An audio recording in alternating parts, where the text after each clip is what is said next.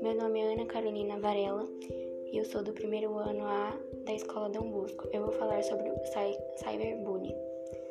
A palavra cyberbullying consiste na junção de duas palavras da língua inglesa: cyber, espaço virtual, e bullying, atos violentos.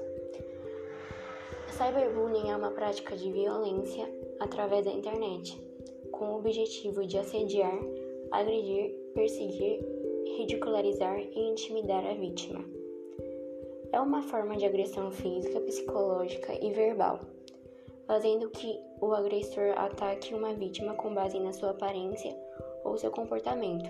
Normalmente, os agressores usam perfis falsos. O cyberbullying pode ter sérias consequências para a vítima. No começo do quadro, tristeza e isolamento, que pode evoluir para uma depressão, transtorno de ansiedade e síndrome do pânico e, em casos mais sérios, pode levar ao suicídio.